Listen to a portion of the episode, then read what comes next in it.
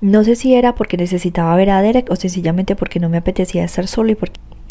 ¿Y cómo explicas que los matasen? preguntó Jessie.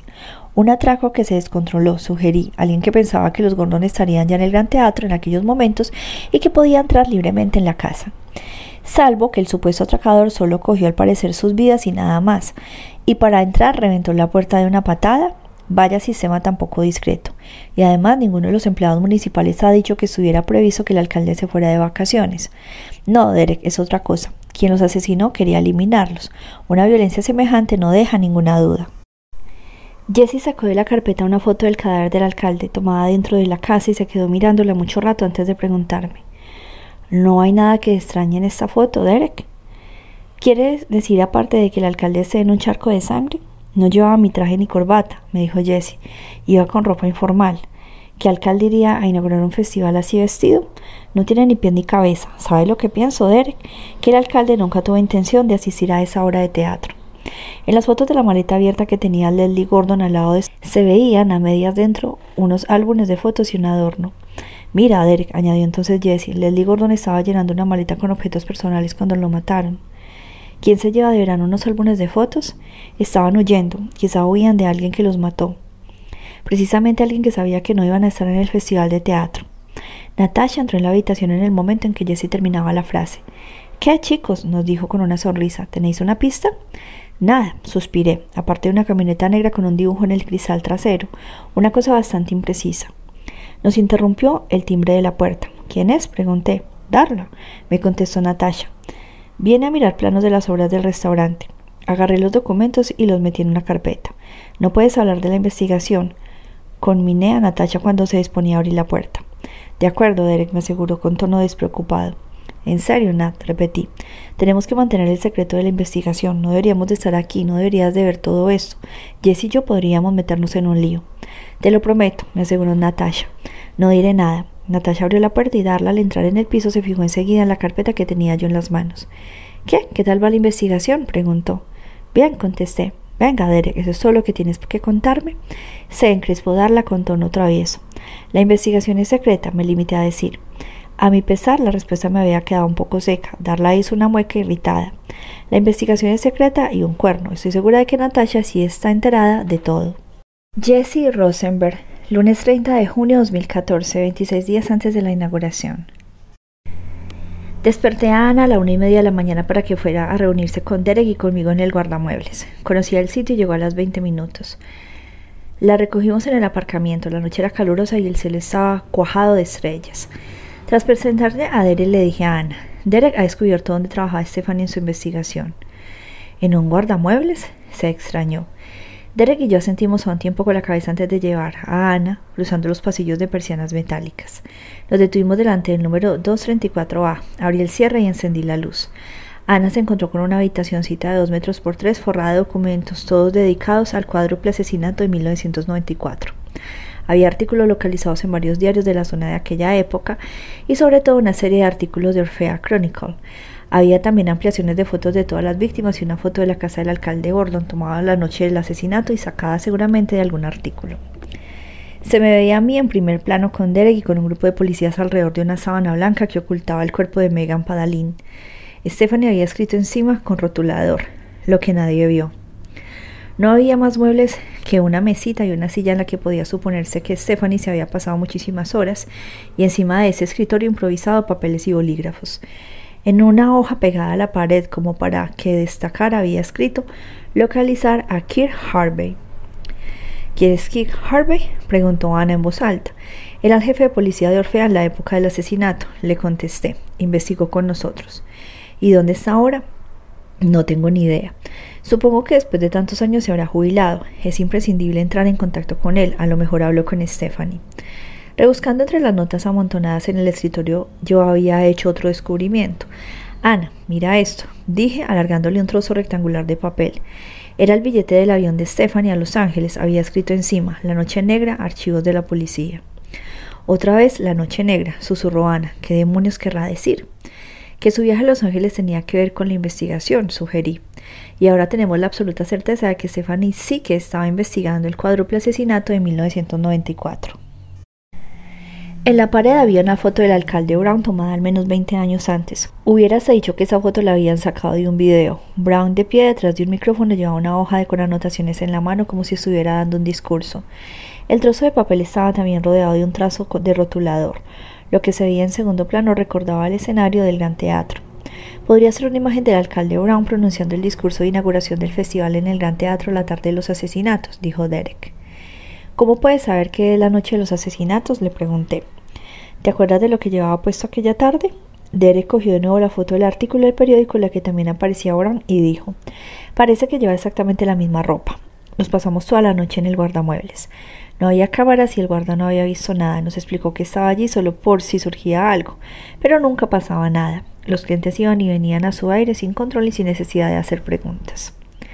Se envió a la Brigada Científica de la Policía Estatal para que se pasara a revisar el sitio aquel, cuyo minucioso registro permitió descubrir el ordenador de Stephanie escondido en el doble fondo de una caja de cartón, supuestamente vacía, pero cuyo peso extrañó al policía que la levantó para cambiarla de sitio. Eso es lo que buscaba quien prendió fuego al piso y entró a robar en el periódico, dije. La policía científica se llevó el ordenador para analizarlo. Por nuestra parte, Ana, Derek y yo nos llevamos los documentos pegados en la pared del guardamuebles y los volvimos a colocar igual en el despacho de Ana.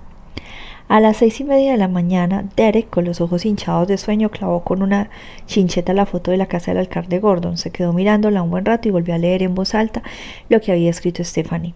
Lo que nadie vio. Arrimó los ojos a pocos centímetros de la foto para estudiar los rostros de los presentes. Así que este es el alcalde Brown, nos recordó señalando un hombre con traje claro, y este otro, añadió apuntando con el dedo una cabeza diminuta, es el jefe Kirk Harvey. Yo tenía que regresar al centro regional de la Policía Estatal para dar cuenta de mis avances al mayor McKenna. Derek me acompañó. Cuando salíamos de Orfea bajando por la calle principal que iluminaba el sol de la mañana, Derek que volvía a encontrarse él también con Orfea veinte años después me dijo Aquí no ha cambiado nada, como si no hubiera pasado el tiempo. Una hora después estábamos en el despacho del mayor McKenna, quien escuchó estupefacto el relato de mi fin de semana.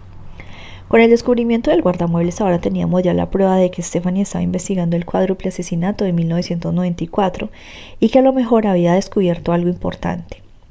Maldita sea, Jessie dijo por lo bajo McKenna. ¿Este caso nos va a estar persiguiendo toda la vida? Espero que no, mayor, le contesté, pero hay que llegar al fondo de este caso.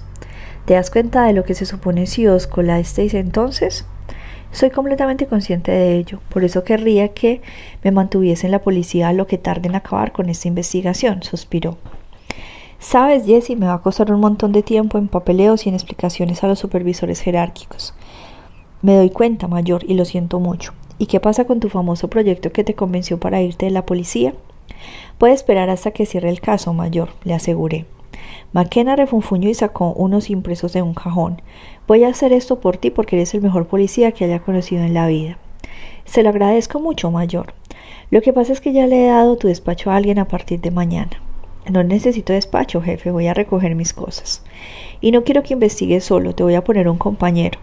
Desgraciadamente los demás emparejamientos de esa unidad están ya completos porque tenías que irte hoy, pero no te preocupes, voy a buscarte a alguien. Derek, que estaba sentado a mi lado, salió de su silencio. Estoy dispuesto a colaborar con Jesse Mayor, es el motivo por el que estoy aquí. ¿Tú, Derek? dijo extrañado McKenna, pero ¿desde cuándo llevas sin salir a la calle? Desde hace 20 años. Si hemos encontrado el guardamuebles ha sido gracias a Derek, especifiqué. El mayor volvió a suspirar. Yo me daba cuenta de que se estaba agobiando. Derek, ¿vas a decirme que quieres volver a meterte en la investigación que te impulsó a dejar la calle? Sí, contestó Derek con otro tono resuelto. El mayor estuvo un buen rato mirándonos. ¿Y tu arma reglamentaria, Derek? preguntó por fin. En un cajón de mi escritorio. ¿Todavía sabes usarla? Sí. Bueno, pues ten la bondad, a pesar de todo, de ir a vaciar un cargador en el polígono de tiro antes de andar por ahí con ese trasto en el cinturón. Señores, rematen esta investigación pronto y bien, no me apetece nada que se nos venga el mundo encima. Mientras y yo estábamos en el centro regional de la Policía Estatal, Ana no perdió el tiempo. Se había propuesto encontrar a Kirk Harvey, pero esta iniciativa iba a resultar muchísimo más complicada de lo que se había figurado. Dedicó horas a seguir la pista del antiguo jefe, pero en vano. Ya no tenía ni señas ni número de teléfono. A falta de fuente recurrió a la única persona a quien podía fiarse en Orfea, su vecino Cody, a quien fue a ver en su librería que estaba cerca de la redacción del Orfea Chronicle. Definitivamente hoy no vendo ni una escoba, suspiró Cody al verla entrar.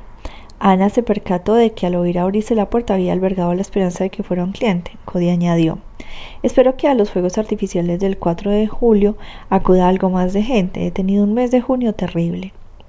Ana cogió una novela de un expositor. ¿Está bien? le preguntó el librero. Bastante bien. Me la llevo. Ana, no tienes por qué hacer eso. Me he quedado sin nada que leer, que viene que ni pintado. Pero supongo que no es por eso lo que has venido. No he venido solo por eso dijo Ana sonriéndole alargándole un billete de 50 dólares. ¿Qué puedes decirme del cuádruple asesinato de 1994? Cody frunció el entrecejo. Hacía mucho que no había vuelto a oír hablar de esa historia. ¿Qué quieres saber?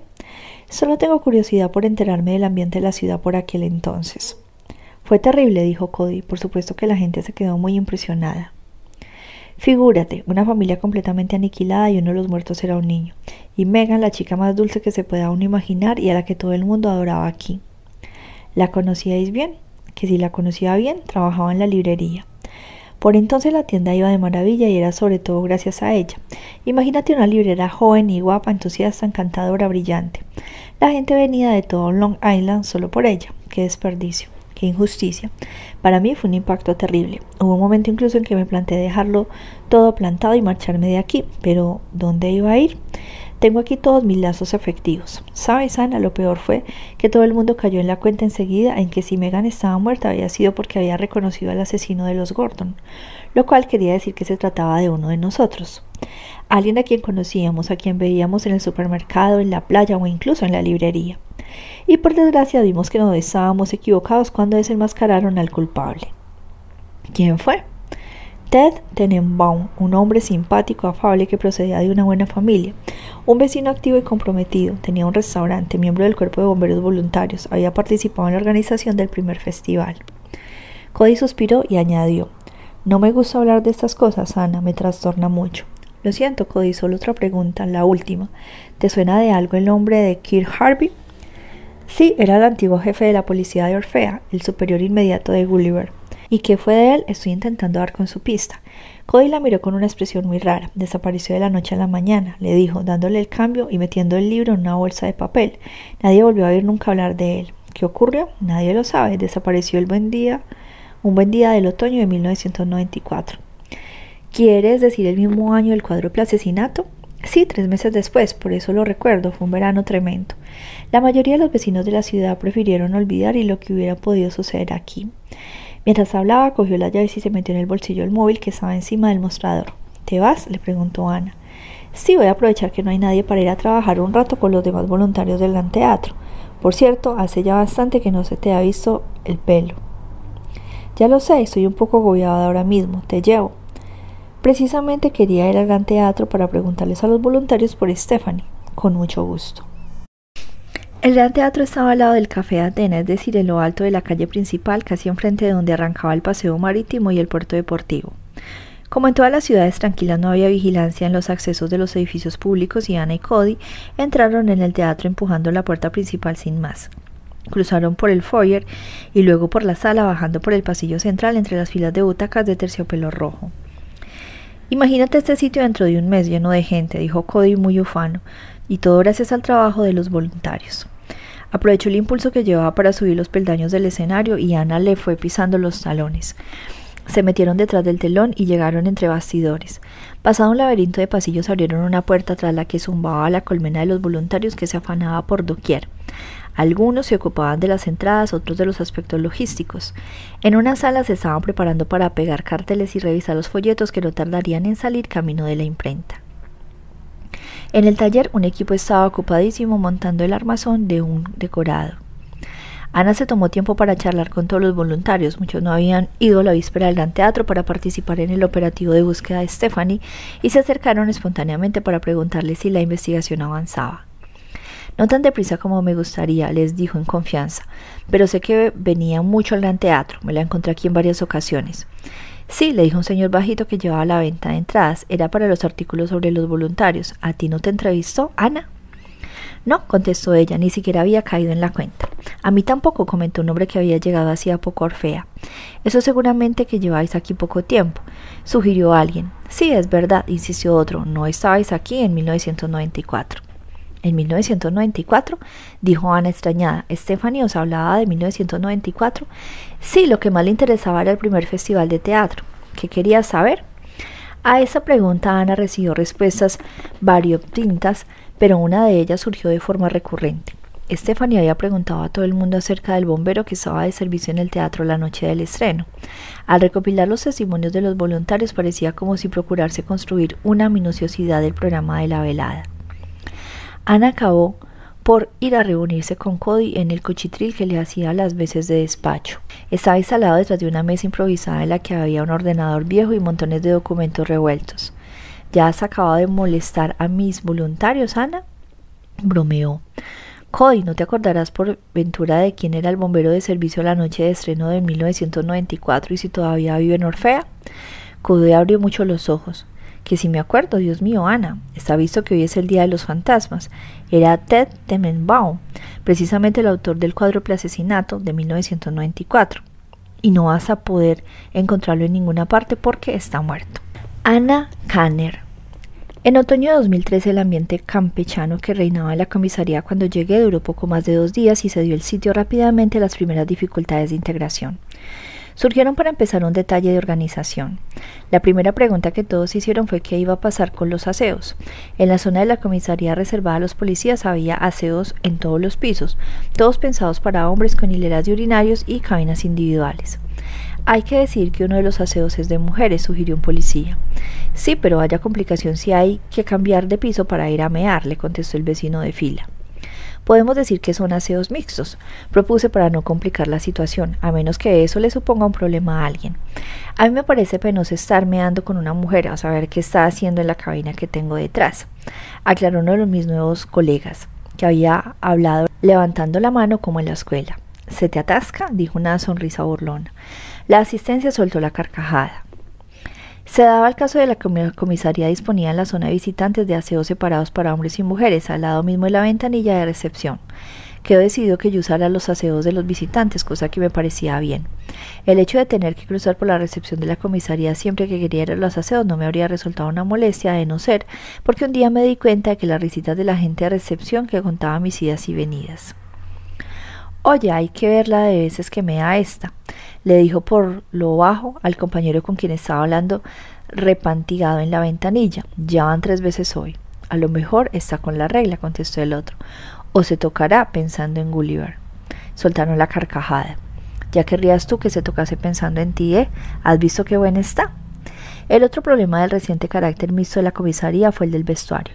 La comisaría tenía nada más que un vestuario grande con duchas y taquillas en el que los policías podían cambiarse al empezar y al finalizar el servicio. La consecuencia de mi llegada y sin que yo le pidiera nada a nadie fue que todo el personal masculino se le prohibió entrar en el vestuario. En la puerta debajo de la placa metálica en la que estaba grabado vestuario, el jefe Gulliver colocó la mención mujer en singular en una hoja de papel.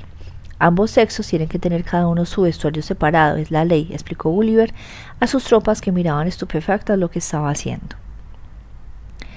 El alcalde Brown ha insistido en que Ana debe tener un vestuario para cambiarse, así que señores, a partir de ahora se cambiarán en sus despachos. Todas las agentes que estaban allí empezaron a refunfuñar. Yo propuse cambiarme en mi despacho, a lo que el jefe Gulliver se negó. No quiero que los chicos se te encuentren de pronto en braguitas, ya tenemos bastantes complicaciones. Y añadió con risa Safia, Vale más que lleve los pantalones bien abrochados. ¿Lo pillas, no? Por fin llegamos a un acuerdo. Quedó decidido que me cambiaría en mi casa e iría directamente a la comisaría de uniforme. Todo el mundo quedó satisfecho. Pero al día siguiente, al verme salir de mi coche cuando llegué al aparcamiento de la comisaría, el jefe Gulliver me llamó a su despacho. Ana, dijo, no quiero que vayas de uniforme en tu coche personal, pero si no tengo un sitio para cambiarme en la comisaría, le expliqué. Ya lo sé, por eso voy a poner a tu disposición uno de nuestros coches camuflados. Quiero que lo uses para los desplazamientos de tu casa a la comisaría cuando vayas de uniforme. Así fue como me encontré con un coche oficial, un todoterreno negro con los cristales ahumados y las luces ocultas en la parte de arriba del parabrisas y la calandra. Lo que yo no sabía es que solo había dos coches camuflados en el parque automovilístico de la policía de Orfea. El jefe Gulliver se había atribuido uno para su uso personal, el otro que estaba en el aparcamiento era el tesoro que todos mis compañeros codiciaban y resulta que ahora me lo daban a mí.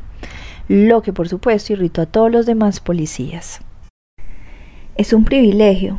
Se quejaron durante una reunión improvisada en la sala de descanso de la comisaría. Acaba de llegar y ya tiene privilegios.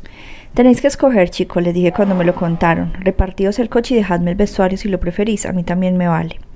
Pues cámbiate en tu despacho en lugar de liarla, me argumentaron. ¿De que tienes miedo? ¿De que te violen? El episodio del coche fue la primera afrenta que le hice sin pretenderlo a Montagne. Hacía mucho que codiciaba el coche camuflado y yo se lo había quitado en sus propias narices. Tenía que haber sido para mí, se quejó Gulliver. A fin de cuentas soy el subjefe, y ahora, ¿qué parezco yo? Pero Gulliver se negó rotundamente a escucharlo. Mira, Jasper, le dijo, ya sé que es una situación complicada, para todo el mundo y para mí el primero. Puedes estar seguro de que me habría encantado que no ocurriera. Las mujeres siempre crean tensiones en los equipos. Tienen que demostrar demasiadas cosas, y ni te cuento cuando se quede embarazada y que tengamos que hacer horas extras para sustituirla. Tras un drama llegaba el siguiente. Después de las cuestiones de orden práctico vinieron las de mi legitimidad y de mi competencia. Llegaba a la comisaría con el cargo de segunda adjunta del jefe que había creado para mí.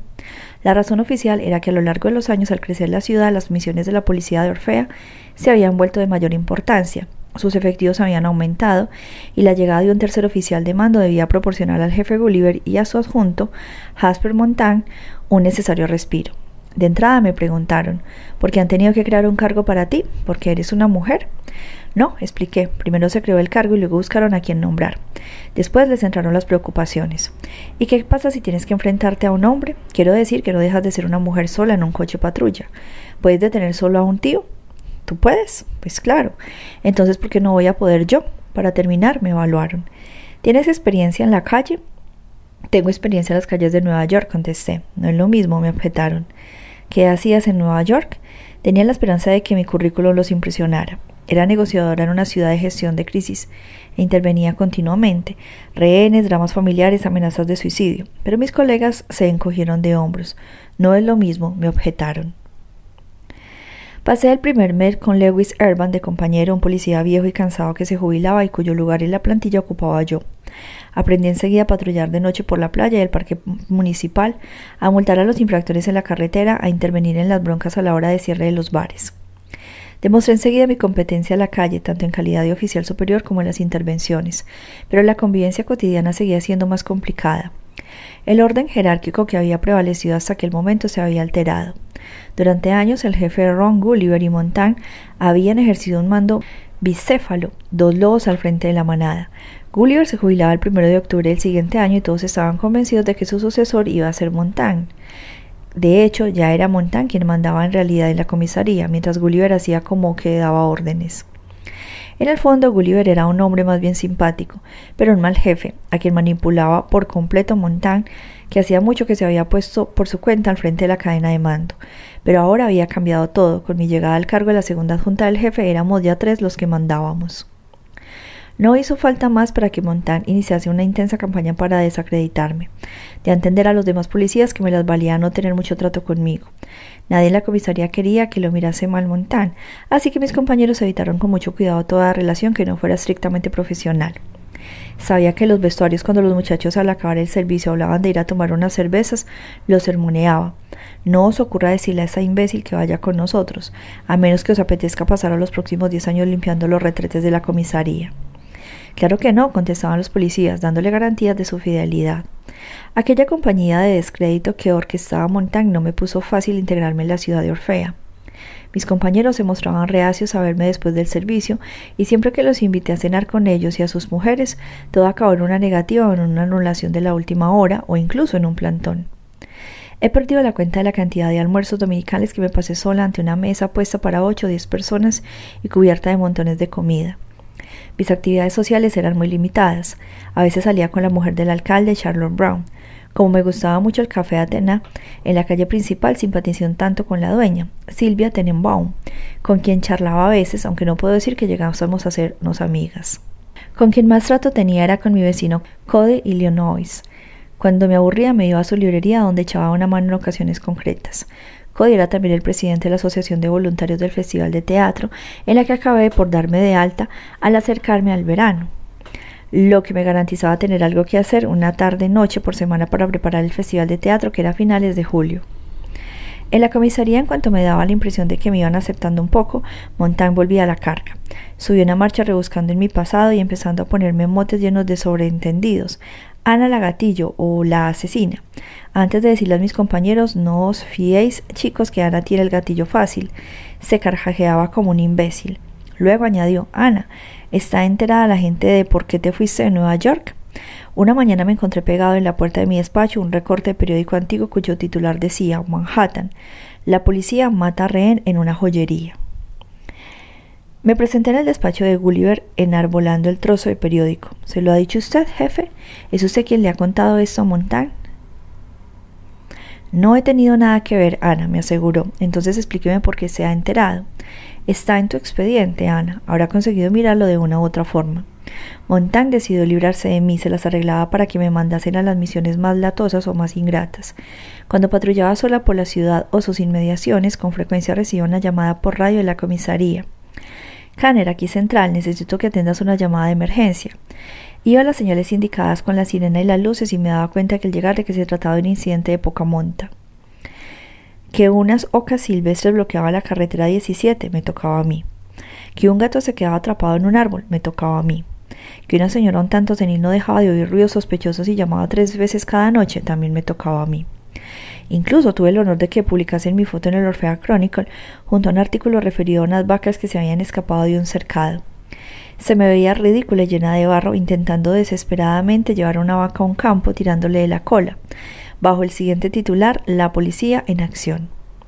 Por supuesto que debido a ese artículo mis compañeros me tomaron el pelo con más o menos gracia. Me encontré un recorte en el limpiabrisas del coche camuflado que conducía, ya que en una mano anónima había escrito con rotulador negro El ganado de Orfea. Y como si no bastara con todo eso, mis padres vinieron a verme desde Nueva York ese fin de semana. ¿Por esto te has venido aquí? me preguntó mi padre al llegar enarbolado una fotocopia del Orfea Chronicle. ¿Has mandado a la mierda tu matrimonio para pastorear vacas? Papá, ¿vamos a empezar ya a pelearnos? No, pero creo que habría sido una buena abogada. Ya lo sé, papá, llevas 15 años diciéndomelo. Cuando pienso en todo el derecho que has estudiado para acabar de policía en una ciudad tan pequeña, qué desperdicio. Hago lo que me gusta, eso tiene su importancia, ¿no? Voy a coger a Mark de socio, me comunicó entonces. Joder, papá, suspiré. ¿De verdad hay necesidad de que trabajes con mi ex marido? Es muy buen chico, ya sabes. Papá, no empieces, le rogué. Está dispuesto a perdonarte. Podrías volver a estar juntos y tú podrás entrar en el buffet. Estoy orgullosa de ser policía, papá. Jesse Rosenberg, martes 1 de julio de 2014, 25 días antes de la inauguración. Stephanie lleva ocho días desaparecida. En la comarca la gente ya solo hablaba de eso. Unos cuantos estaban convencidos de que era una huida voluntaria. La mayoría creía que le había sucedido una desgracia y se preocupaba, pensando en cuál iba a ser la siguiente víctima. Una madre de familia yendo a la compra, una muchacha camino de la playa, Aquella mañana del primero de julio, Derek y yo quedamos con Ana para desayunar en el Café Atena. Nos habló de la misteriosa desaparición de Kit Harvey, de la que no nos había enterado Derek y yo en su momento, lo cual quería decir que había ocurrido después de estar ya resuelto el cuádruple asesinato. Me he pasado por los archivos de Orfea Chronicle, nos dijo Ana, y mirá lo que encontré buscando artículos sobre el primer festival de 1994. Nos enseñó la fotocopia de un artículo que se titulaba El gran crítico Ostrovsky nos cuenta su festival. Le eché una ojeada rápida al principio del artículo. Se trataba del punto de vista de Meta Ostrovsky, el famoso crítico neoyorquino acerca de esta primera edición del festival. De repente se me detuvo la vista en una frase. Atiende, le dije a Derek. El periodista le pregunta a Ostrovsky cuál ha sido las sorpresas buenas y malas del festival y Ostrovsky contesta, la sorpresa buena es desde luego y todo el mundo coincidirá conmigo, la soberbia representación de Tío Vania de Charlotte Carrell convierte en sublime en el papel de Elena. En cuanto a la sorpresa mala, es, sin lugar a dudas, el monólogo estrambótico de Kirk Harvey, Qué desastre del principio al fin. Resulta indigno que un festival incluya en su programa semejante nulidad. Diré incluso que es una ofensa a los espectadores. Dijo Kirk Harvey, repitió Derek incrédulo. Dijo Kirk Harvey, confirmó Ana, muy ufana con su hallazgo. ¿Qué chanchullo es ese? dije extrañado. ¿El jefe de policía de Orfea participaba en el festival? Y hay más, añadió Derek. Harvey investigó los asesinatos de 1994, así que tenía relación con los asesinatos y con el festival. ¿Sería por eso por lo que Stephanie quería localizarlo? Pregunté. Tenemos que dar con él a toda costa. Hay un hombre que podía ayudarnos a buscar a Keith Harvey, Lewis Erban, la policía cuyo lugar había ocupado Ana en Orfea. Toda su carrera la había hecho la policía de Orfea, así que por fuerza había trabajado codo con codo con Harvey. Ana, Derek y yo fuimos a verlo. Nos lo encontramos cuidando un macizo de flores delante de su casa. Al ver a Ana se le iluminó la cara con una sonrisa simpática. Ana, le dijo, qué alegría. Eres la primera que viene a ver qué es de mi vida. Es una visita interesada, le confesó Ana sin rodeos. Estos señores que me acompañan son de la policía estatal. Nos gustaría hablar contigo de Kirk Harvey. Ya acomodados en la cocina donde Lewis Urban insistió que invitarnos a un café, nos explicó que no tenía ni la más remota idea de lo que podía haber sido de Kirk Harvey. ¿Ha muerto? preguntó Ana. No lo sé, lo dudo. ¿Qué edad tendrá ahora? Andará por los 55. Así que desapareció en octubre de 1994, o sea, inmediatamente después de resolverse el asesinato del alcalde Gordon y de su familia. ¿Es eso? siguió diciendo Ana. Sí, de la noche a la mañana dejó una carta de dimisión muy rara. Nunca se supo ni el cómo ni el por qué. ¿Hubo una investigación? preguntó Ana. Pues no exactamente, contestó Lewis con expresión un tanto avergonzada y metiendo la nariz en la taza. ¿Cómo que no? dijo Ana dando un respingo. Vuestro jefe lo deja todo plantado y nadie intenta averiguar más. La verdad es que la comisaría todo el mundo lo detestaba, contestó Irvine. Cuando desapareció el jefe Harvey no controlaba ya la policía. El poder lo había tomado su adjunto, Ron Gulliver. Los policías no querían ya tratar con él, lo odiaban, lo llamábamos jefe solitario. Jefe solitario, dijo Ana sorprendida. Como lo oyes, todo el mundo despreciaba a Harvey. ¿Y entonces por qué lo hicieron jefe? intervino Derek. Porque al principio lo adorábamos, era un hombre carismático y muy inteligente y un buen jefe de propina, fanático del teatro. ¿Sabe lo que hacía en su tiempo libre? Escribía obras de teatro, se pasaba los días de permiso en Nueva York, iba a ver todas las obras que ponían. Montó incluso una obra que tuvo cierto éxito en la compañía de estudiantes de la Universidad de Albany. Hablaron de él en el periódico y todo eso, y se echó una amiguita preciosa, una estudiante que trabajaba en la compañía. El colmo, vamos, el tío lo tenía todo a su favor, todo.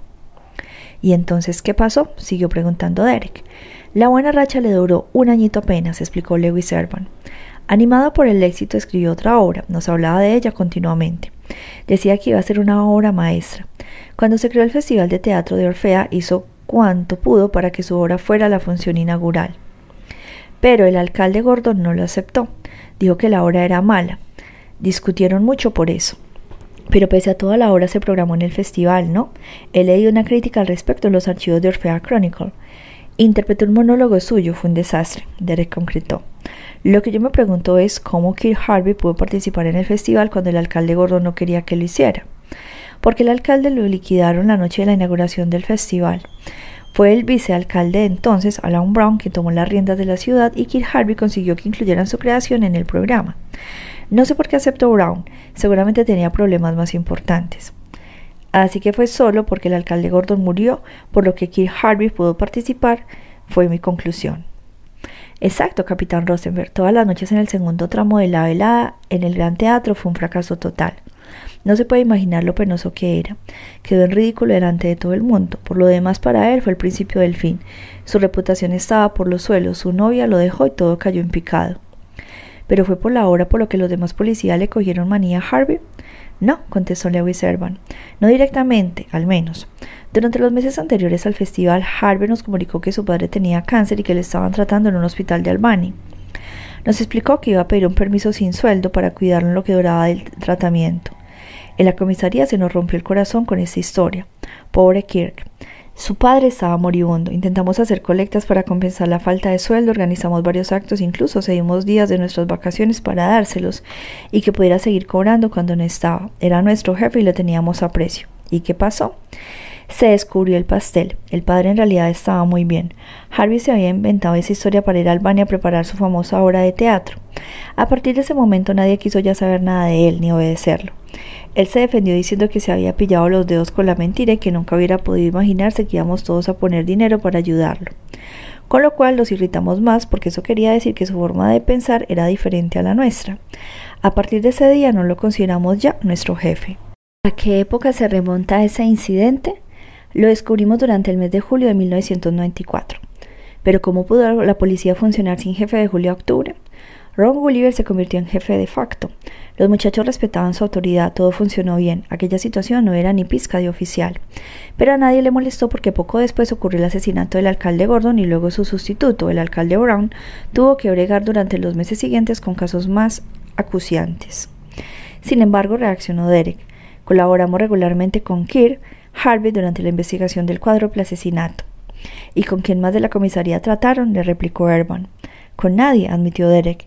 ¿Y no le pareció raro no tener contacto más que con Kirk Harvey? Ni siquiera me fijé en eso entonces. Ojo, aclaró Herman. Eso no quiere decir que nosotros descuidásemos el trabajo. No dejaba de ser un cuádruple asesinato. Todas las llamadas de los vecinos se tomaron en serio y también todas las solicitudes de la policía estatal. Pero dejando eso aparte, Harvey llevó a cabo una investigación personal solo y metido en su rincón. Ese caso lo tenía completamente obsesionado. Así que había un expediente, desde luego, lo compiló Harvey. Tiene que estar en la sala de archivos. No hay nada, dijo Ana, solo una caja vacía. A lo mejor está en su despacho del sótano, sugirió Urban. ¿Qué despacho del sótano? preguntó Ana. En julio de 1994, cuando descubrimos la historia del cáncer de mentira del padre, todos los policías se presentaron en el despacho de Harvey para pedirle explicaciones. No estaba y entonces empezaron a rebuscar y nos dimos cuenta de que pasaba más tiempo escribiendo la obra de teatro que con las tareas de policía. Había textos, manuscritos y guiones. Decidimos hacer limpieza, metimos en una trituradora todo lo que no tenía que ver con su trabajo de jefe de la policía y les puedo asegurar que no quedó gran cosa. Luego desenchufamos el ordenador, cogimos la silla y el escritorio y los trasladamos a una habitación del sótano. Un almacén de material en medio de un caos gigantesco, sin ventanas ni ventilación. Pensábamos que no aguantaría una semana, pero pese a todo permaneció en el sótano tres meses hasta que desapareció del mapa en octubre de 1994. Nos quedamos un ratito pasmados con aquella escena del cuartelazo que había descrito Herman. Por fin dije, ¿y en vista de eso un día desapareció? Sí, capitán, me acuerdo bien porque la víspera quería a toda costa hablarme de su caso. Orfea, finales de octubre de 1994. Al entrar en los aseos de la comisaría, Lewis Evans se encontró con Kirk Harvey que se estaba lavando las manos. Lewis, tengo que hablar contigo, le dijo Harvey. Al principio Ervan hizo como que no oía, pero como Harvey lo miraba fijamente, le dijo en un susurro: Kirk, no quiero que me enfilen los demás. Mira, Lewis, ya sé que la cagué. Pero joder, Kirk, ¿cómo se te ocurrió? Todos renunciamos a días de permiso por ti. No os había pedido nada, protestó Harvey. Había cogido un permiso sin sueldo. No molestaba a nadie, sois vosotros los que os metisteis donde no debíais. Así que ahora resulta que la culpa es nuestra. Mira, Lewis, estás en tu derecho si me odias, pero necesito que me ayudes. Olvídate, si los muchachos se enteran de que hablo contigo, voy a acabar yo también en el sótano. Entonces vamos a quedar en otro sitio. Esta noche en el aparcamiento del puerto deportivo a eso de las ocho. Te lo contaré todo. Es muy importante. Tiene que ver con Ted Tenenbaum. Ted Tenenbaum, repetí. Sí, capitán Rosenberg, me confirmó Lewis. Por supuesto que no fui. Que me vieran con Harvey era como coger la sarna. Esta conversación fue la, última que tuve con él. Al día siguiente, al llegar a la comisaría, me enteré de que Ron Gulliver se había encontrado en su despacho una carta suya firmada de puño y letra encima del escritorio, en la que le comunicaba que se había ido y no volvería nunca a Orfea. ¿Cuál fue su reacción? preguntó Derek. Pensé que de buena nos habíamos librado. Sinceramente era lo mejor para todo el mundo. Tras irnos de casa de Lewis Erban, Ana nos dijo en el Gran Teatro, Stephanie hacía preguntas a los voluntarios para saber el horario exacto de Tenbaum la noche del cuádruple asesinato. Mierda, dijo por lo bajo Derek. Le pareció que debía ser más específico. Ted Tenenbaum era el que cometió el cuádruple asesinato en 1994, ya lo sé, lo interrumpió Ana. Derek añadió entonces, al menos es lo que hemos estado creyendo durante 20 años, que habían descubierto sobre el Kirk Harvey y por qué no nos lo dijo. Ese mismo día recibimos de la policía científica el análisis del contenido del ordenador de Stephanie. En el disco duro solo había un documento en Word y protegido con una contraseña que los informáticos habían podido saltarse con facilidad. Lo abrimos apiñado los tres delante del ordenador de Stephanie. Es un texto, dijo Derek, su artículo seguramente. Más bien parece un libro, comentó Ana. Estaba en lo cierto. Al leer el documento descubrimos que Stephanie dedicaba un libro entero al caso.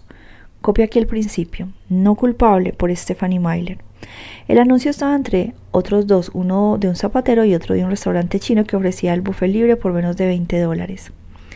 ¿Quiere escribir un libro de éxito? Literato busca escritor ambicioso para trabajo serio, referencias indispensables. De entrada no me lo tomé en serio. Intrigada, decidí pese a todo marcar el número indicado. Me contestó un hombre cuya voz no reconocí de inmediato, solo caía en la cuenta cuando me encontré con él en el café Zoo donde habíamos quedado. ¿Usted? dijo asombrada al verlo. Parecía tan sorprendido como yo. Me explicó que necesitaba a alguien para escribir un libro que le andaba dando vueltas por la cabeza hacía mucho. Va a ser veinte años que pongo ese anuncio, Stephanie, me dijo. Todos los candidatos que han ido respondiendo durante estos años eran a cual más impresentables. Pero ¿por qué busca a alguien para escribir un libro por usted? No por mí, no, un libro para mí. Le doy un argumento y usted escribe. ¿Por qué no lo escribe usted? Yo, imposible, ¿qué diría la gente? ¿Se lo imagina? Concretando, yo me hago cargo de todos sus gastos mientras escribe y luego ya no tendrá que volver a preocuparse. ¿Por qué? pregunté. Porque ese libro la convertirá en una escritora rica y famosa y a mí en un hombre con más paz. Tendré por fin la satisfacción de tener respuestas a unas preguntas que llevan 20 años obsesionándome. Y la felicidad de ver que ese libro existe. Si da con la clave del enigma será una novela policíaca maravillosa. Los lectores se van a chupar los dedos. Hay que reconocer que el libro resultaba apasionante. Stephanie contaba que había conseguido que le contratasen el Orfea Chronicle para tener una tapadera e investigar con calma el cuádruple asesinato de 1994. Sin embargo, resultaba difícil diferenciar entre lo que era relato y lo que era ficción. Si se limitaba a describir la realidad de los hechos, ¿quién era entonces ese misterioso patrocinador que le había pedido que escribiera ese libro? ¿Y por qué? No menciona su nombre, pero parecía indicar que se trataba de un hombre a quien conocía y que aparentemente estaba en el Gran Teatro la noche del cuádruple asesinato. A lo mejor es por eso lo que me tiene tan obsesionado ese suceso. Yo estaba en la sala viendo la obra que se representaba, una versión muy mediocre del tío Vainia. Y resulta que la tragedia auténtica y apasionante estaba ocurriendo a pocas calles de allí en el barrio de Penfield. Desde aquella noche me pregunto a diario qué pudo pasar y me digo a diario que esa historia sería una novela policíaca fantástica. Pero por la información que yo tengo descubrieron el asesino. Se trataba de un tal Ted Tenenbaum, el dueño de un restaurante de Orfea. Ya lo sé, Stephanie, también sé que todos los indicios confirman su culpabilidad, pero no estoy del todo convencido. Aquella tarde era el bombero del servicio en el teatro. Ahora bien, poco antes de las siete salí a la calle para estirar las piernas y vi pasar una camioneta. Se la podía identificar con facilidad por la curiosa pegatina del cristal trasero. Mucho después caí en la cuenta al leer los periódicos de que era el vehículo de Ted Tenenbaum. El problema era que quien iba al volante no era él. ¿Qué historia de una camioneta es esa? preguntó Ana. La camioneta de Ted Tenenbaum es uno de los puntos centrales que condujeron a su detención, explicó Derek. Un testigo dejó firmemente establecido que estaba aparcada delante de la casa del alcalde antes de los asesinatos. Así que era efectivamente su camioneta, pero él no iba al volante preguntó Ana. Eso es lo que parece afirmar ese hombre, dije, y por eso vino Estefanía a decirme que nos habíamos equivocado de culpable. Así que por lo visto hay alguien que duda de su culpabilidad y lleva sin decir nada todo este tiempo, preguntó Derek.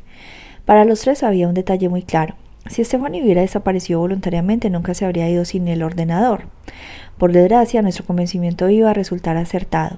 A la mañana siguiente, miércoles 2 de julio, una ornitóloga aficionada que se paseaba al amanecer por las inmediaciones del lago de los ciervos se fijó en un bulto que flotaba a lo lejos entre nenufares y juncos. Intrigada cogió los prismáticos, tardó bastantes minutos en caer en la cuenta. Era un cuerpo humano. Derek Scott, agosto de 1994. La investigación estaba atascada, no teníamos ni sospechosos ni móvil. En el supuesto de que el alcalde Gordon y su familia estuvieran en efecto a punto de salir huyendo de Orfea, no teníamos ni idea de dónde iban ni por qué. No habíamos dado con ningún indicio, con ninguna pista. Nada en el comportamiento de Leslie ni de Joseph Gordon había puesto sobre aviso sus allegados. En sus extractos bancarios no había nada anómalo. Para seguirle la pista al asesino sin haber entendido aún el móvil del crimen necesitábamos datos concretos. Gracias a los expertos en balística, Sabíamos que el arma que había usado para los asesinatos era una pistola Beretta. Y a juzgar por la precisión de los disparos, el asesino tenía un entrenamiento relativamente bueno. Pero naufragábamos en los registros de armas y también en las listas de miembros de los clubes de tiro. Contábamos, sin embargo, con un elemento importante que podría cambiar el curso de la investigación, ese famoso vehículo que había visto en la calle Elena Bellamy justo antes de los asesinatos. Por desgracia no era capaz de acordarse ni del más mínimo detalle. Recordaba vagamente una camioneta negra con un dibujo llamativo en el cristal trasero. Jesse y yo nos pasábamos horas con ella, enseñándole imágenes de todos los vehículos posibles e imaginables. ¿Era más bien de este tipo? le preguntábamos. Miraba con atención las fotos que le pasábamos por delante de los ojos. La verdad es que resulta difícil de decir, contestaba. Cuando dice camioneta se refiere más bien a una furgoneta o más bien a una pickup. ¿Y en qué se diferencia? Cuantos más coches me enseñan, más se me emborronan los recuerdos. ¿Saben? Pese a toda la buena voluntad de Elena Bellamy, no avanzamos y teníamos el tiempo en contra. El mayor McKenna nos presionaba muchísimo. ¿Y bien? nos preguntaba continuamente. Decidme que tenéis algo, chicos. Nada, mayor. Es un auténtico rompecabezas. Maldita sea, tenéis que avanzar como sea. No me digas que me he equivocado con vosotros. Es un caso muy gordo y toda la brigada está esperando a que metáis la pata. ¿Sabéis lo que se murmura de vosotros en la máquina de café? Que sois unos aficionados. Vais a quedar como unos gilipollas. Voy a quedar como un gilipollas y todo esto va a ser muy desagradable para todo el mundo. Venga, necesito que solo penséis en esta investigación. Cuatro muertos a plena luz del día. A la fuerza tiene que haber en alguna parte algo a lo que hincar el diente. Solo vivíamos para la investigación, 20 horas al día y 7 días por semana. No hacíamos más que eso. Yo me había mudado, como quien dice, a casa de Jess y de Natasha. En su cuarto de baño ahora había tres cepillos de dientes. La investigación dio un vuelco gracias a Elena Bellamy. Diez días después de los asesinatos, su marido la llevó a cenar un día a la calle principal. Desde aquella terrible noche del 30 de julio, Elena no había salido de la casa. Estaba preocupada y angustiada. Ya no dejaba ir a los niños a jugar al parque de enfrente. Prefería llevarlos más lejos aunque tardase 45 minutos en coche. Estaba pensando incluso en mudarse.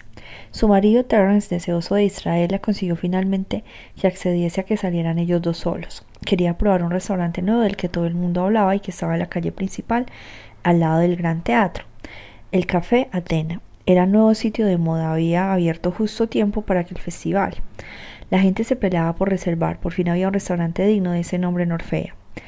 El atardecer estaba muy agradable. Terrence dejó el coche en el aparcamiento del puerto deportivo y fueron dando un paseo tranquilo hasta el restaurante. El sitio era estupendo y contaba con una terraza rodeada de macizos de flores, toda ella alumbrada con velas.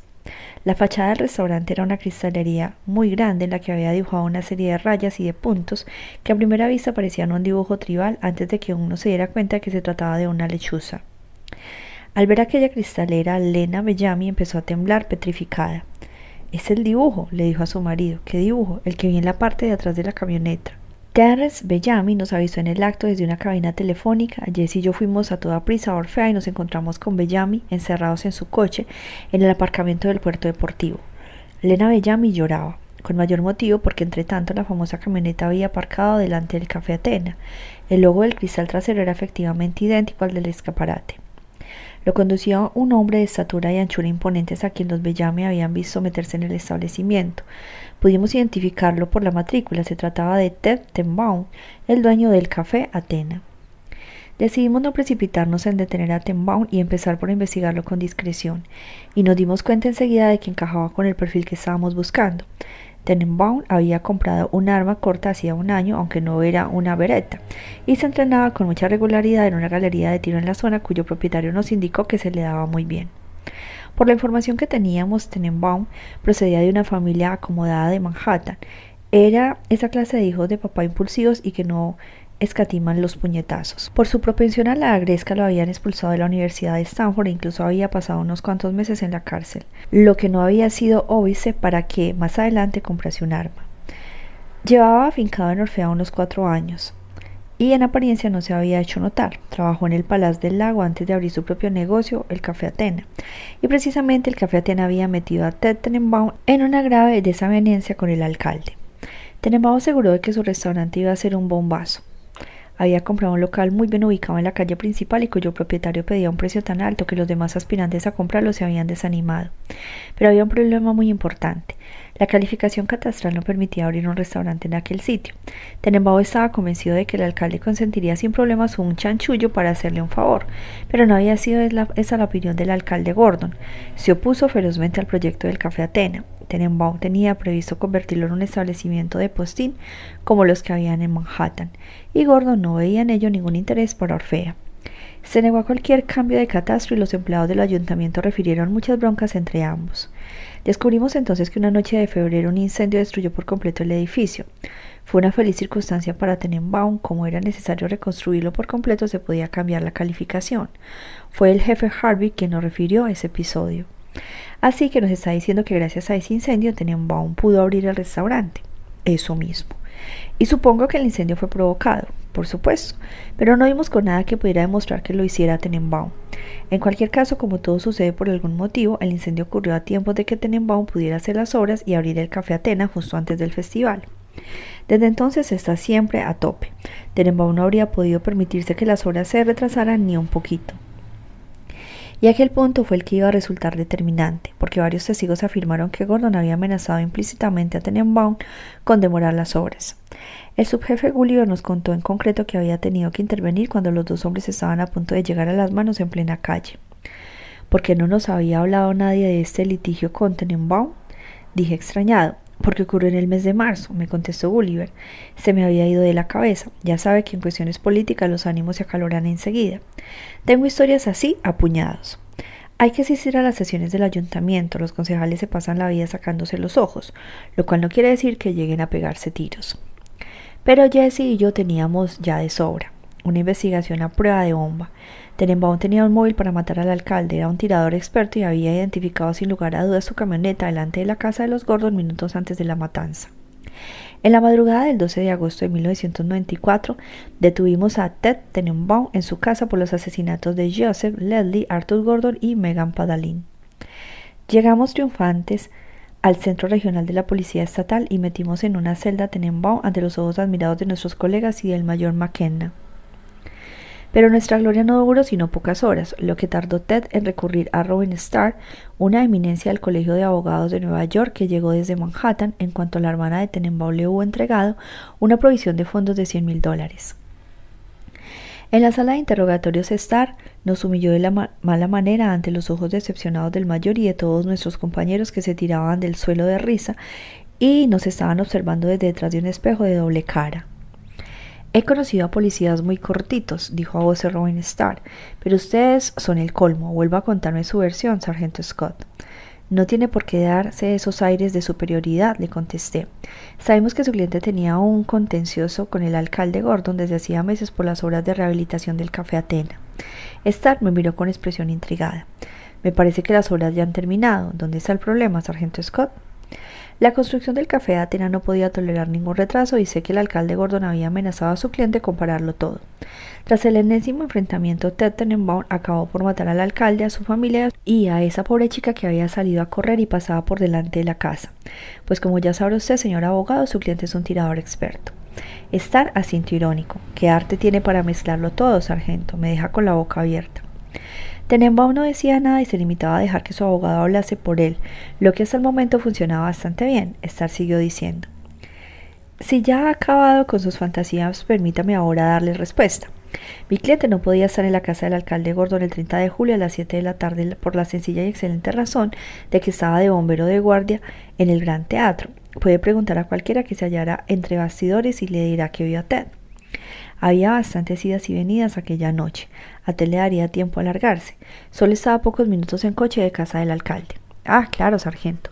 Así que su teoría es que mi cliente se metió corriendo en su camioneta para una breve visita a la casa del alcalde, mató a todos los que se pusieron por delante y luego se volvió tranquilamente a su puesto en el gran teatro. Decidí enseñar mis triunfos, lo que creía que iba a ser el tiro de gracia. Tras un momento de silencio intimidante, le dije a Star. Identificaron sin lugar a duda la camioneta de su cliente delante de la casa de la familia Gordon pocos minutos antes de los asesinatos. Esa es la razón por la que su cliente está en mi comisaría y es también la razón por la que no saldrá de aquí más que para ir a una cárcel federal a la espera de comparecer ante un tribunal. Star me miró con severidad, creía haber dado en el blanco, y entonces rompió a aplaudir. Bravo, sargento, y gracias. Había mucho que no me divertía tanto. Así que su castillo de naipes se fundamenta en esa rocombolesca historia de la camioneta, de una camioneta que su testigo fue incapaz de reconocer durante 10 días antes de recobrar de repente la memoria. ¿Cómo puede usted estar al tanto de eso? dije yo sorprendidísimo, porque yo cumplo con mi trabajo, que es lo contrario de lo que hace usted, se encrespó estar, y debería saber que ningún juez admitirá ese testimonio de pacotilla, así que no tiene ninguna prueba tangible. Su investigación es digna de un Boy Scout. Debería usted avergonzarse, sargento. Y si no tiene nada que añadir, mi cliente y yo nos despedimos ahora mismo. Se abrió la puerta de la sala. Era el mayor que nos fulminó con la mirada. Dejó salir a Star y a Tenenbaum, y cuando ya se había ido, entró en la habitación, mandó una silla a paseo de una patada rabiosa. Nunca lo había visto tan iracundo. ¿Y esta es vuestra gran investigación? exclamó. Os había pedido que avanzara, no quisiera lo primero que se os ocurriera. Jess y yo bajamos la vista, no dijimos nada y el resultado fue que el mayor se irritó todavía más. ¿Qué tenéis que decir, eh? Tengo el convencimiento de que lo hizo Tenenbaum mayor, dije. ¿Qué tipo de convencimiento, Scott? ¿Un convencimiento de policía? ¿Que no os va a dejar ni dormir ni comer hasta que el caso esté cerrado? Sí, mayor. Pues venga, fuera de aquí, los dos echando leches y a seguir investigando. Capítulo 6. Asesinato de una periodista. Miércoles 2 de julio, martes 8 de julio de 2014. Jesse Rosenberg, miércoles 2 de julio de 2014, 24 días antes del festival. En la carretera 117, un tropel de vehículos de emergencia, de camiones de bomberos, de ambulancias y de coches de policía procedentes de toda la comarca tenía taponado el acceso al lago de los Ciervos. La policía desviaba el tráfico de la autopista y había acordonado con cinta de balizamiento los prados colindantes de un extremo a otro del bosque, tras la cual unos agentes montaban guardia e impedían el paso a los curiosos y los periodistas que iban llegando. A pocas decenas de metros de allí, al pie de una pendiente suave entre hierbas altas y arbustos de arándanos, Ana, Derek y yo, así como el jefe Gulliver y un puñado de policías, contemplábamos en silencio el paisaje de cuanto de hadas del extenso lago cubierto de plantas acuáticas. En pleno centro se veía claramente una mancha de color entre la vegetación, era un montón de carne blanca. Un cuerpo humano estaba enganchado en los, en los nenúfares. Era imposible decir a distancia si se trataba de Stephanie. Estábamos esperando a los submarinistas de la policía estatal. Mientras tanto observamos impotentes y silenciosos la extensión de agua mansa. En una de las orillas de enfrente unos policías al querer acercarse se habían quedado empantanados en el barro. ¿Esta zona no la había registrado? le pregunté al jefe Gulliver. No llegamos hasta aquí, es un sitio poco accesible. Y además entre el barro y los juncos las orillas están intransitables. Oímos sirenas a lo lejos, acudían refuerzos, luego llegó el alcalde Brown, a quien acompañaba Montan, que había ido a buscarlo al ayuntamiento para traerlo aquí. Por fin se presentaron también las unidades de la Policía Estatal y fue el principio del zafarrancho de combate. Algunos policías y bomberos trajeron botes neumáticos y detrás llegaron los submarinistas que llevaban pesadas cajas de material. ¿Qué está pasando en esta ciudad? susurró el alcalde mientras se reunían con nosotros sin apartar la vista de las astosas extensiones de nenúfares. Los submarinistas se pusieron deprisa al equipo y echaron el agua a los botes neumáticos. El jefe Gulliver y yo nos subimos a uno. Avanzamos por el lago y rápidamente nos siguió otro bote en el que iban los submarinistas. Las ranas y las aves acuáticas se callaron de repente y cuando pararon los motores de las embarcaciones reinó un penoso silencio. Los botes, aprovechando el impulso, hendieron la alfombra de nenúfares en flor y no tardaron en llegar a la altura del cuerpo. Los submarinistas se metieron en el agua y desaparecieron entre una nube de burbujas. Me puse en cuclillas en la proa de la embarcación y me incliné hacia el agua para observar mejor el cuerpo, que estaban desenganchando los hombres rana. Cuando consiguieron por fin darle la vuelta, me eché hacia atrás bruscamente. La cara deformada por el agua que me estaba poniendo delante era, en efecto, la de Stephanie Myler. La noticia del hallazgo del cuerpo de Stephanie Myler ahogada en el lago de los ciervos se adueñó de la comarca. Acudieron los curiosos y se agolparon a lo largo del cordón policial. También abundaban los medios de comunicaciones locales. Todo el arcén de la carretera 17 se convirtió en algo así como una verbena gigantesca y ruidosa. En la orilla donde había llevado el cuerpo, el médico forense, el doctor Regin Singh, procedió a las primeras comprobaciones antes de reunirnos a Ana, Derek, al alcalde Brown, al jefe Gulliver y a mí para hacer una recapitulación. Creo que la han estrangulado, nos dijo. El alcalde Brown se tapó la cara con las manos. El forense siguió diciendo, habrá que esperar los resultados de la autopsia para saber exactamente qué ocurrió, pero ya unas grandes hematomas en el cuello y señales de cianosis generalizada. Presenta también arañazos en brazos y rostros, así como rasguños en codos y rodillas. ¿Por qué no la vieron antes? preguntó Bolívar. A los cuerpos sumergidos hay que darles tiempo para que suban a la superficie. A juzgar por el estado de este, el fallecimiento ocurrió hace ocho o nueve días, más de una semana en cualquier caso.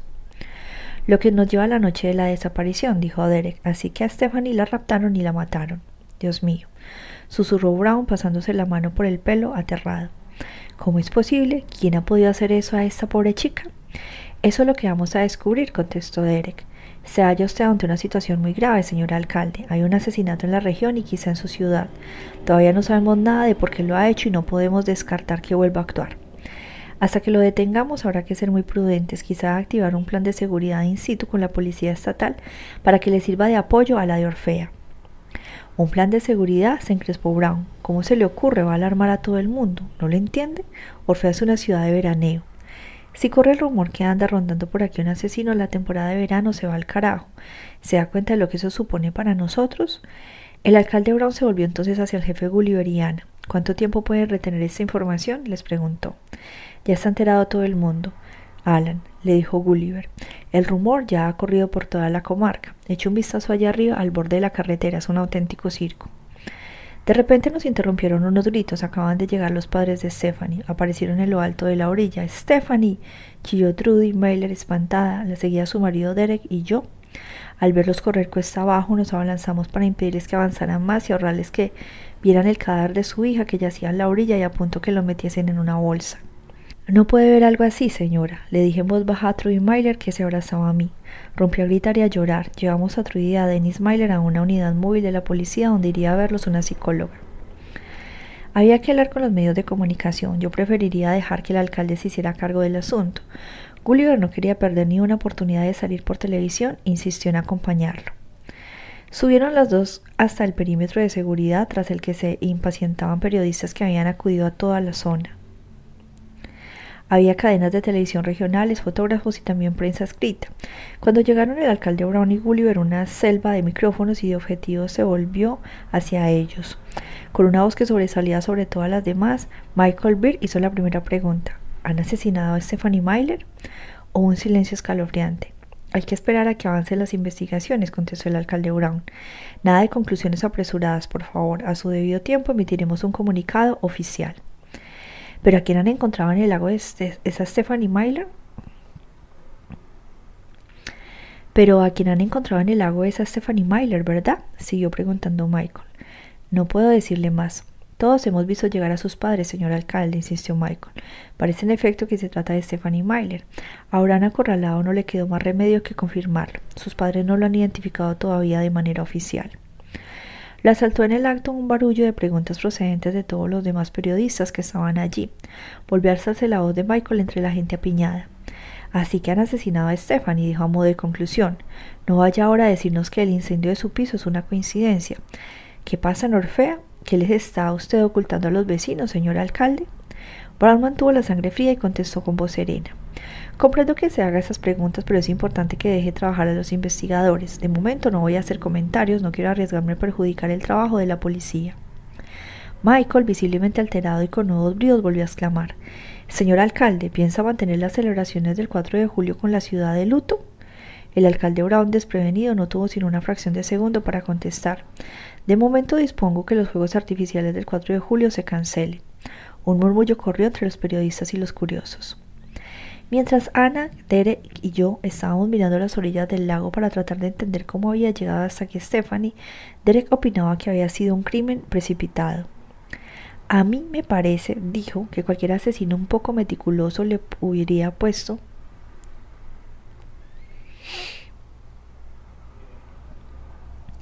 le habría puesto un lastre al cuerpo para asegurarse de que tardara mucho tiempo en subir. La persona que lo hizo no había previsto matarla aquí ni de esta forma. La mayor parte de las orillas del lago de los ciervos, y por eso eran un paraíso ornitológico, resultaban inaccesibles a pie porque las cubría un cañaveral extensísimo y denso que servía como una muralla. En esa auténtica selva virgen anidaban y vivían muy tranquilas decenas de especies de aves. Otra de las zonas la bordeaba directamente un pintar tupido que bordeaba la carretera 17 hasta llegar al océano. De entrada nos pareció que a pie solo se podía llegar por la orilla, por la que habíamos venido nosotros, pero al observar con atención la topografía del lugar nos fijamos en que las hierbas altas por el lado del bosque las habían aplastado hacía poco. Nos costó mucho trabajo acercarnos, el suelo era blando y pantanoso. Descubrimos entonces una zona llana que salía del pinar donde estaba removido el barro. Resultaba imposible afirmarlo, pero hubiésemos dicho que eran huellas de pasos. Aquí ha ocurrido algo, afirmó Derek, pero dudo mucho de que Stephanie tomase el mismo camino que nosotros. Es escarpadísimo. Creo que la única forma de llegar a esta orilla. Es cruzar por el pinar, sugirió Ana. Eso mismo. Con la ayuda de un puñado de policías de Orfea emprendimos un registro minucioso de esa franja de pinar. Descubrimos ramas rotas y señales de que había pasado alguien enganchado en un enganchado en un matorral había un trozo de tela. Podría ser un trozo de la camiseta que llevaba Stephanie el lunes, les dije a Ana y Derek recogiéndolo con unos guantes de látex. Tal y como lo había visto en el agua, Stephanie llevaba un zapato nada más. En el pie derecho encontramos el zapato izquierdo en el pinar enganchado detrás de un tocón. Así que iba corriendo por el pinar, fue la conclusión a la que llegó Derek. Estaba intentando huir de alguien, en caso contrario se habría parado para calzarse. Y su perseguidor seguramente la alcanzó al llegar al lago y luego la ahogó, añadiendo Ana. Es probable que tenga razón, Ana, asintió Derek, pero vino corriendo hasta aquí desde la playa. Había más de cinco millas entre ambos lugares. Siguiendo las huellas del paso por el Pinar, fuimos a dar a la carretera, a unos doscientos metros del cordón policial. Debió de entrar por ahí, dijo Derek. En este lugar aproximadamente nos llamaron la atención en el arcén huellas de neumáticos, así que su perseguidor iba en coche.